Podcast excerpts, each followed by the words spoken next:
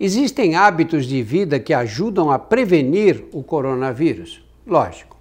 Evitar contato, não se aglomerar, não ficar circulando por aí em lugares muito cheios, você procurar se alimentar bem, procurar dormir um número de horas que é o ideal para você, que pode variar de uma pessoa para outra, mas você não deve, deve tentar evitar um, um, um ritmo estressante de vida, de corre para cá, corre para lá, coisas que podem te debilitar e, e, e facilitar a infecção e, além disso, ter uma infecção com mais sintomas.